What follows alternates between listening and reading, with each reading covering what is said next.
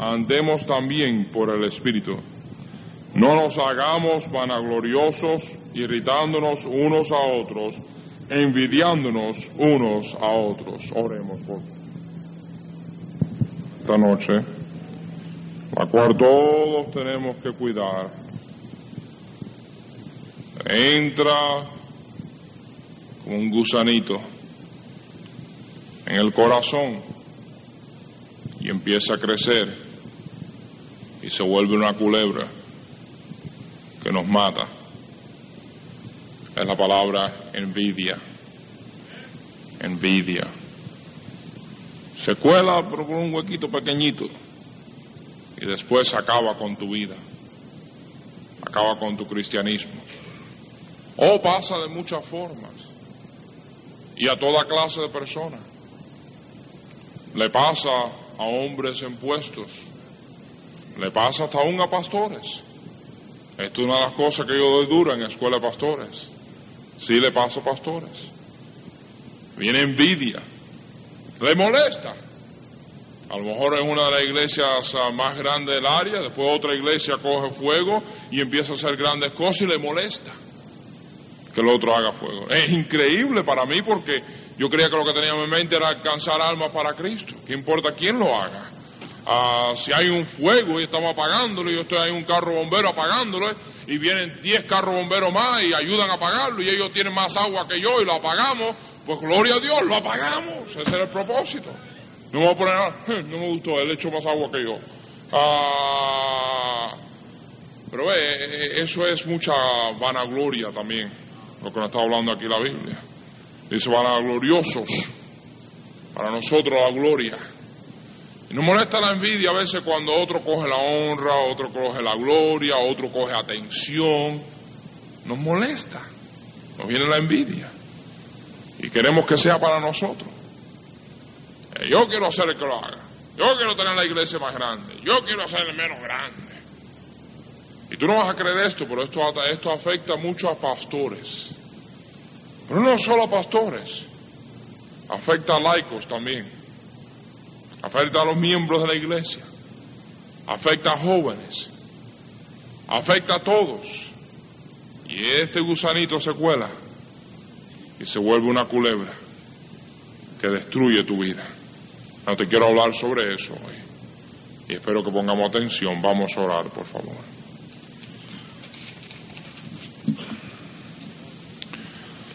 Padre, bendice en estos momentos, te lo entregamos todo a ti, obra en nuestros corazones.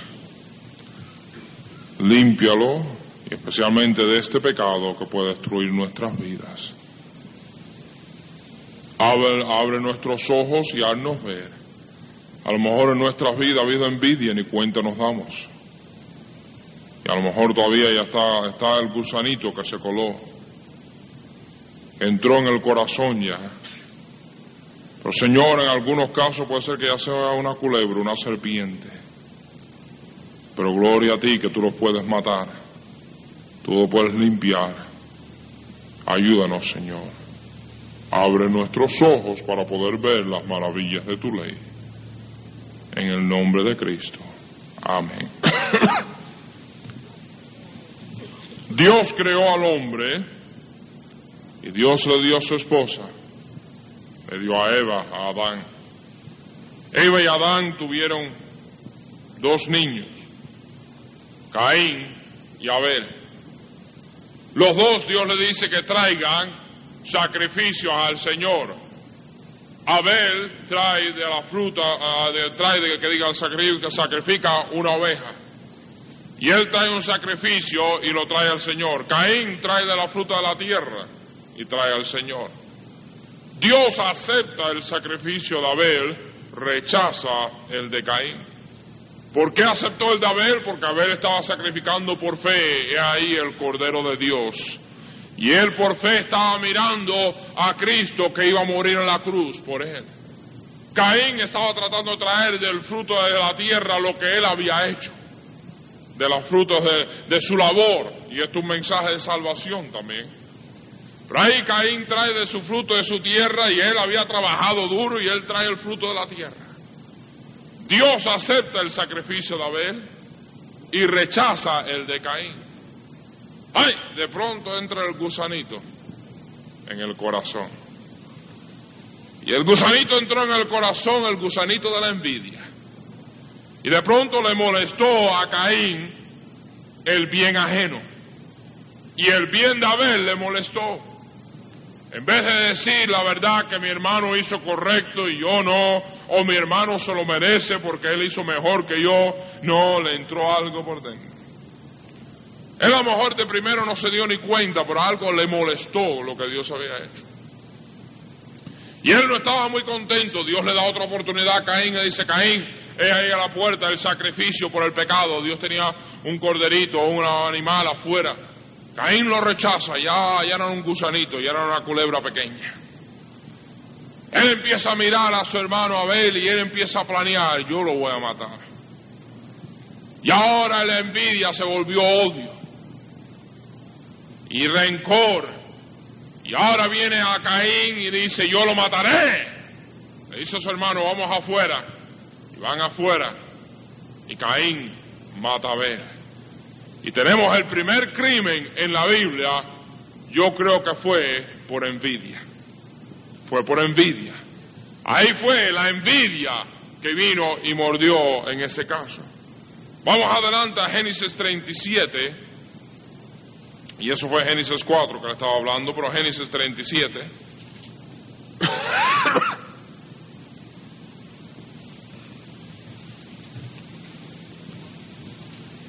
Bien fácil encontrar el libro, el primero de la Biblia.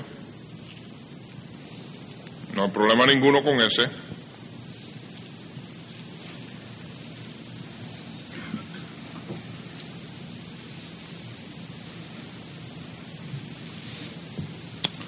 Aquí vemos en Génesis 37, versículo 11, está hablando de José Jacob con todos sus hijos y dice, y sus hermanos le tenían envidia, mas su padre meditaba en esto.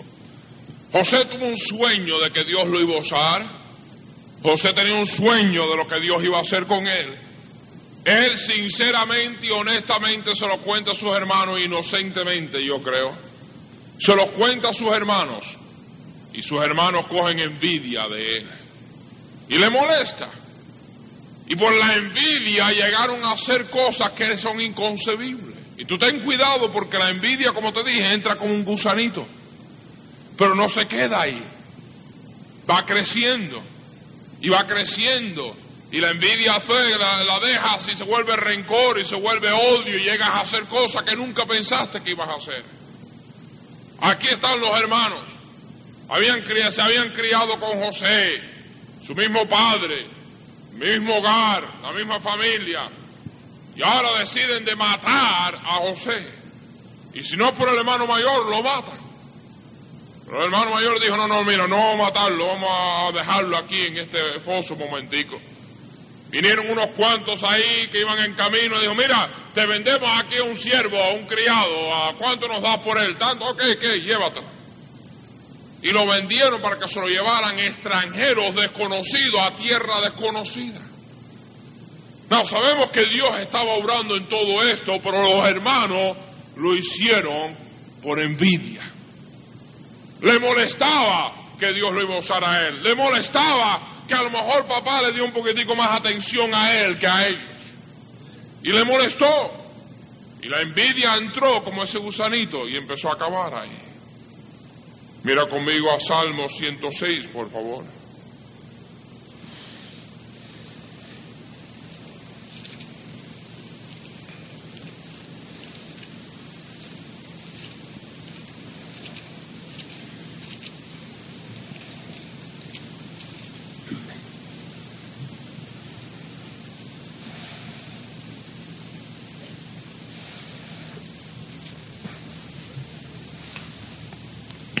Versículo 16.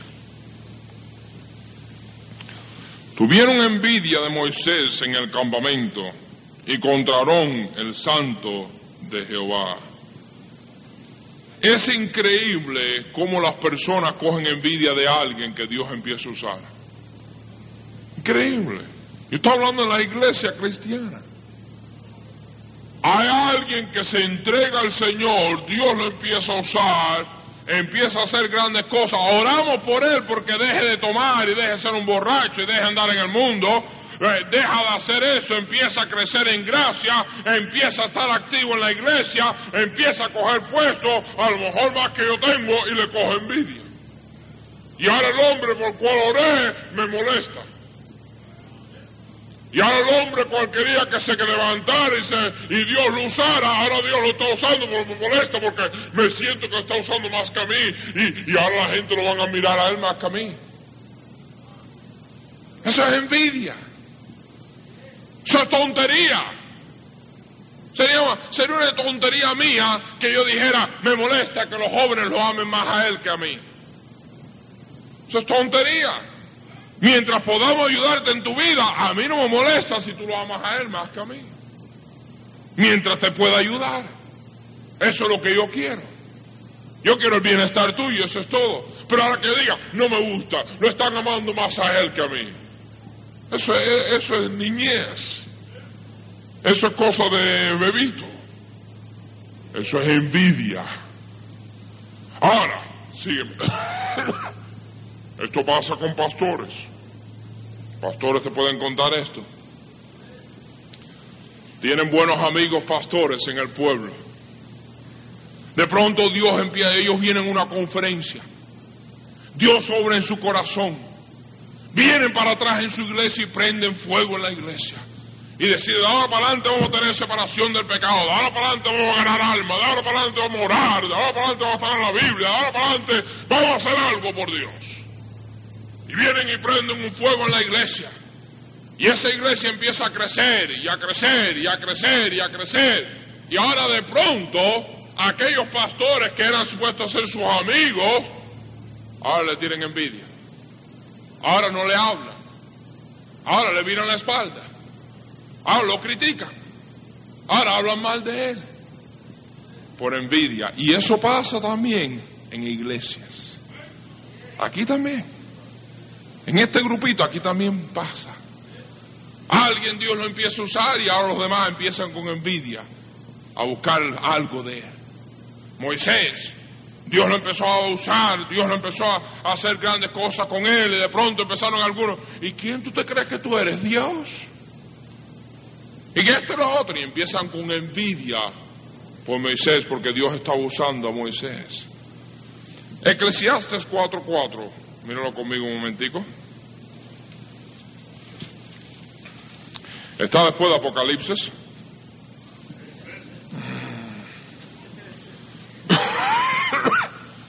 Mira lo que nos dice. Algunos están buscando después de Apocalipsis. Estoy jugando, no estoy en serio ahora. Ah, en sí está después de Proverbios. Eclesiastes, Salmos, Proverbios y Eclesiastes. 4.4.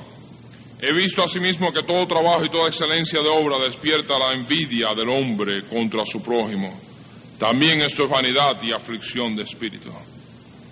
Qué lástima que aquel que trabaja duro y aquel que prospera, otro le coge envidia. déjame enseñarte algo. Déjame enseñarte la naturaleza humana. Qué envidiosa es. Alguien aquí trabaja duro. Alguien aquí no lo desperdicia en bebida alcohólica. No, sígueme. Alguien aquí no desperdicia todo su dinero en bebida alcohólica. Él desde joven ha trabajado duro y administra su dinero. Él llega a comprarse una buena casa y un buen carro. El otro desperdició todo su dinero en drogas en bebida, en esto. Después se entera que fulanito compró tremenda casa y le molesta. En vez de regocijarse con él. En vez de decir, sabe, fulanito se lo merece. ¿Me están siguiendo o no me están siguiendo? Eh, le entra envidia, le molesta. El otro tiene mejor carro que yo y se compra un carro nuevo y me molesta. Eso es lo que la envidia. Cuando Dios le da a otro, o el otro llega a tener un poquito de prosperidad, o bendiciones, o reconocimiento, o atención, o afecto de alguien, y a ti te molesta. porque al otro lo está recibiendo. Eso es envidia. La Biblia dice prefiriéndonos los unos a los otros. Eso quiere decir que si tenemos que escoger entre él tener un carro nuevo y yo un carro nuevo, yo casi prefiero que él lo tuviera que yo. Si es una casa nueva, si es ropa nueva, si es un regalo, casi que lo prefiero que él lo tenga a que yo. No, tú tienes que cuidar de eso. Todos tenemos que cuidar de eso. Si no nos cuidamos, nos puede atacar. Ah, me enteré que el pastor House le compró un traje nuevo a Ray Young y a fulano y a fulano, pero a mí no. a ver si le hablo otra vez. ¿Qué es eso? Envidia. Envidia. Y así actuamos. Y así nos ponemos. En vez de fulanito tuvo una bendición, pues gloria a Dios, amén, qué bueno. Ah, déjame enseñarte algo. No por nada, a mí no me gusta usarlo mucho, pero lo voy a usar hoy, siendo Día de las Madres, yo creo que ella merece la honra. Pero esta mujercita aquí en la esquina, mi esposa, sinceramente una joya. Por años nosotros estábamos orando por un bebito. Por años era nuestro deseo que Dios nos diera un niño y una niña. Años, 11 años me parece que fue. Durante esos 11 años estábamos pastoreando aquí. Yo no recuerdo una vez que Marta nos pusiera contenta por uno de ustedes, hermana, que le dijera, Marta, hermana Marta, estoy en Cintia, estoy esperando un bebito. Y Marta le decía, ay, qué bueno, que Dios te bendiga. Papi, oíste, fulanitos van a tener un bebito. Que hubiera sido lo, común en muchos casos. Hmm, va a tener un bebito, yo no sé me merece ni un bebito. Si mira cómo viven, son unos sinvergüenza y nosotros que vivimos para el Señor no nos dan nada, nada, nada, nada, que no es verdad. Pero bueno, ahora, ah, ¿me entiendes? Pudiera venir la envidia, pudiera molestar. Pero ahí es donde viene la gracia en vez de la envidia. ¿Me están siguiendo o no me están siguiendo? Ahí está, sígueme. No solo Moisés, no solo Caín, no solo José y muchos otros casos en la Biblia, pero yo quiero que tú mires conmigo a Mateo 20. Porque hermano Néstor tomó mucho tiempo hoy con las canciones y no me dejó tener tiempo con mensajes. Ajá, mentiras, mentiras, mentiras, ¿verdad?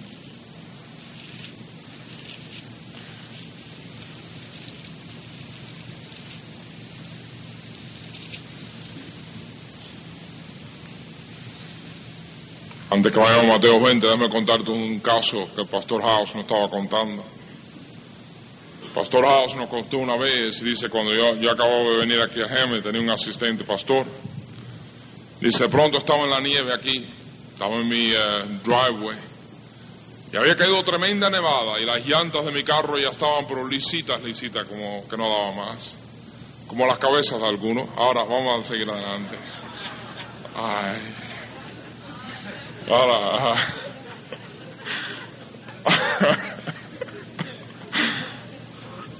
y así estaban, pero lisitas, lisitas.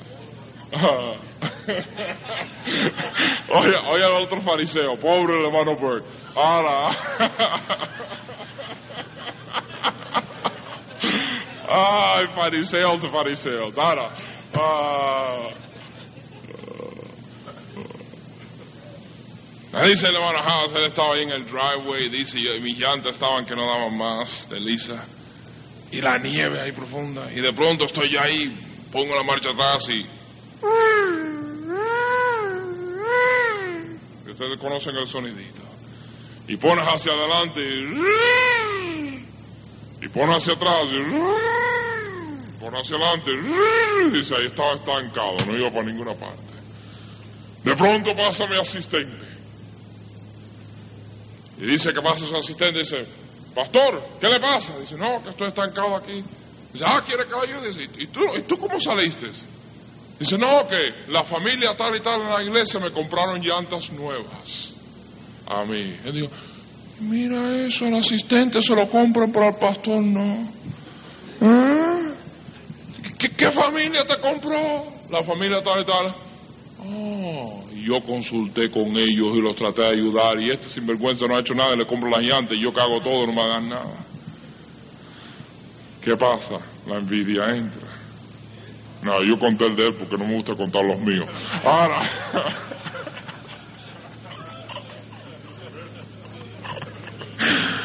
Ah. es más divertido contar el de otro. ¿Ven? Ahora. No, sígueme, pero entra como un gusanito. Y ahí empieza a acabar. ¿Sabe por qué crucificaron a Cristo? Envidia. Los fariseos y los sacerdotes tenían envidia porque él tenía el poder de Dios sobre él, porque él era verídico y él tenía que Dios lo estaba usando y era el Hijo de Dios y es el Hijo de Dios. Y él estaba ahí, Dios lo estaba usando y en vez de ellos decir, gloria a Dios, el Mesías ha llegado, les molestó porque Cristo cogió más atención que ellos. Y ahora Cristo era el grande y ellos no, y eso les molestó porque ellos querían ser los grandes, los importantes, los vanagloriosos. Y la envidia vino en ellos. Mira conmigo Mateo, Mateo 20, por favor. Versículo 15. No me es lícito hacer lo que quiero. no me es lícito hacer lo que quiero con lo mío. ¿O tienes tu envidia porque yo soy bueno? Dijo Cristo. Mira conmigo Mateo 27, por favor.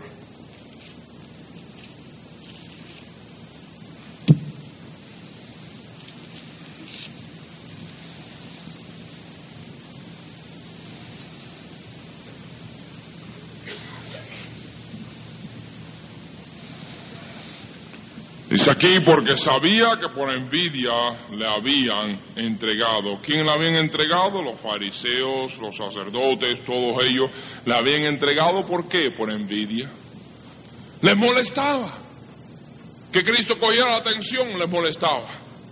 Que Cristo cogiera la honra le molestaba. Dame, dame, ponerte a nivel tuyo. Hay algunos padres a veces que les molesta si la madre coge mucha atención de los hijos. A veces la mamá le molesta si papá coge mucha atención de los hijos. Sí, eh, eh, eh, ¿cuál es tu favorito? papi es mi favorito. Mami coge...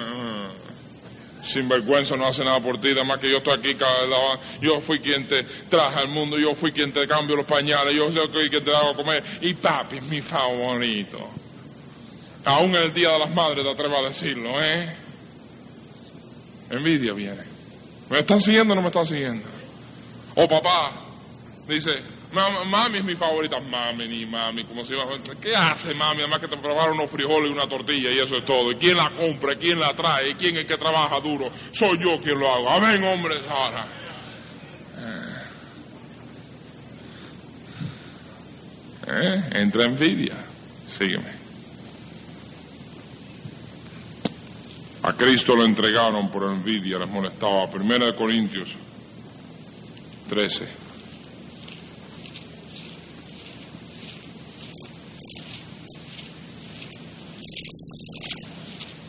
Está aquí en alguna parte del Nuevo Testamento, después Romanos.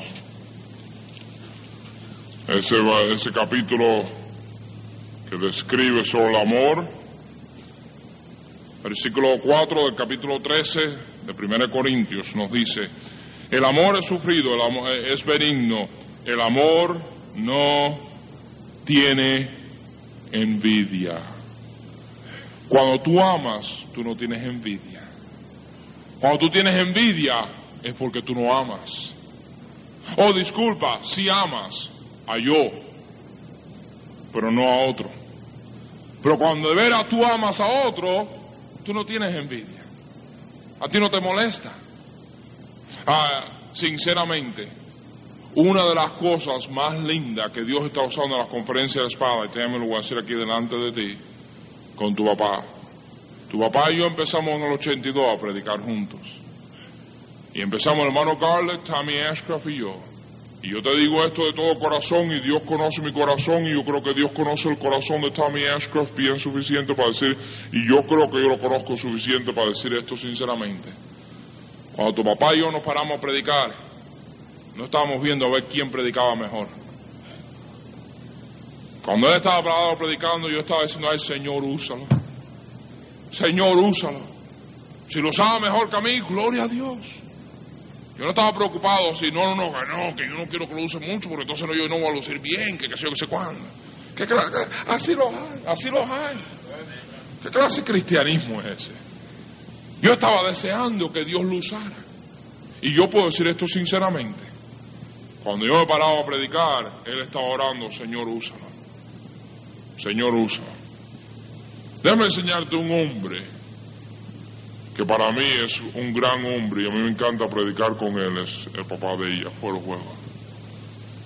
Cuando Tommy Ashcraft va a predicar antes que yo, él sabe que el que predica último termina el culto. Tommy Ashcraft predica un mensaje corto, un mensaje sencillo, y a veces además que dice, no quiero tomarle mucho tiempo, dice, aquí te lo entrego. Él no tiene que hacer eso. ¿Sabe por qué él lo hace? Porque él está más interesado en el bienestar del culto que en Tommy Ashcraft lucir algo grande. Y por causa de eso Dios ha levantado a Tommy Ashcraft. Y Dios está usando grandemente a ese hombre a través del mundo hispano. ¿Pero por qué?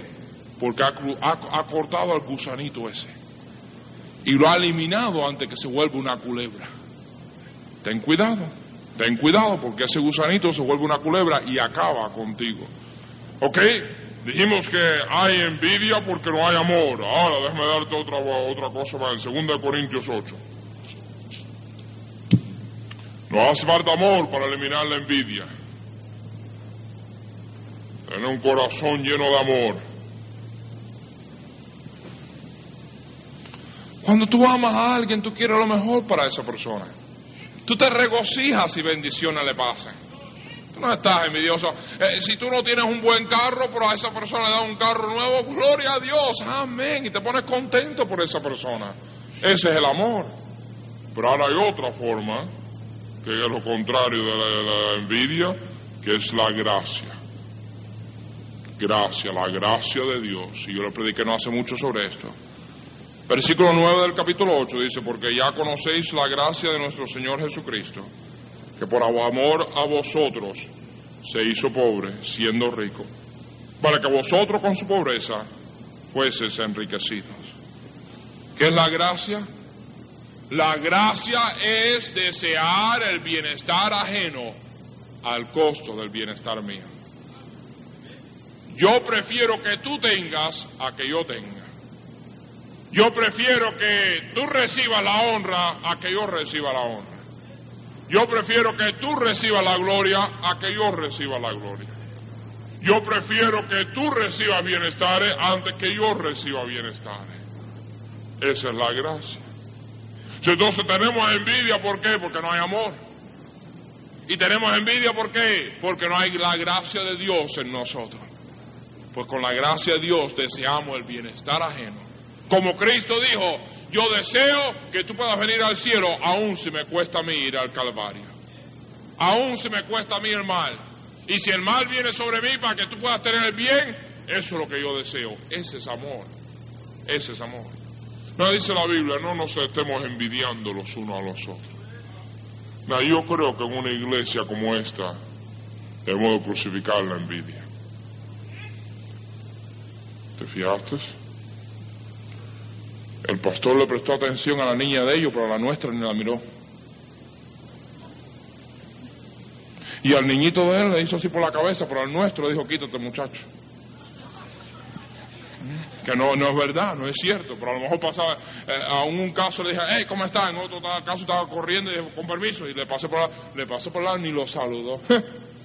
y aquello, ahí no lleva ni un mes en la iglesia y yo soy aquí de los que diezmo de año y mira lo que me... Si tú eres de los que diezma del año, déjame hablar contigo y le hago así todo el día si quieres.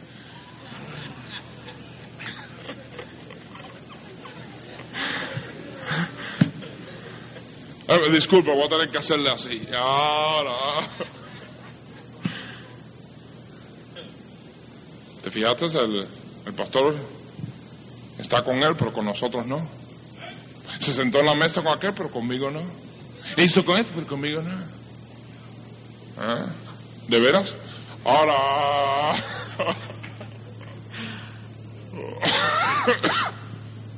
no, ¿me está siguiendo o no me está siguiendo? Ah, el hermano fulano, ah, ah, oh, el hermano Ernesto con, ah, con aquel joven adulto, me, qué atención le dio y conmigo ni se fija. Hermano Víctor, óigame, con aquel joven como es y conmigo no quiere nada que ver. Ah, Estamos tocando en casa ahora. Ah, Estamos tocando en casa. El fulanito él no lleva tanto tiempo en la iglesia y eh, lo pusieron en un puesto grande y a, y a mí, a mí todavía aquí me tienen en el mismo rinconcito. ¿Mm? ¿Estás conmigo o no estás conmigo? Y en muchos casos ya no es gusano, ya es una, una culebra inmensa. ¿Mm? No, sígueme. Tú ten cuidado con esa envidia. Porque fue esa envidia la que mató a Abel. Fue esa envidia la que cogió y metió a José que lo vendieran. Fue esa envidia que causó problemas contra rebelarse contra Moisés. Fue esa envidia la que cogió y llevó a Cristo a la cruz y ellos lo condenaron a Cristo y lo entregaron por envidia. Y esa envidia te vaya a destruir a ti y a mí. Sonaba en muchos casos más que un gusanito. Es fácil de eliminar cuando es un gusanito. Es fácil de coger y aplastarlo. Pero cuando se vuelve una culebra, ya coge control de ti.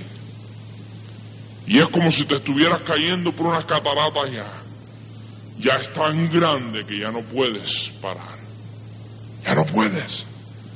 Ya la envidia se vuelve rencor y el rencor odio y ya estás que no puedes ya casi parar.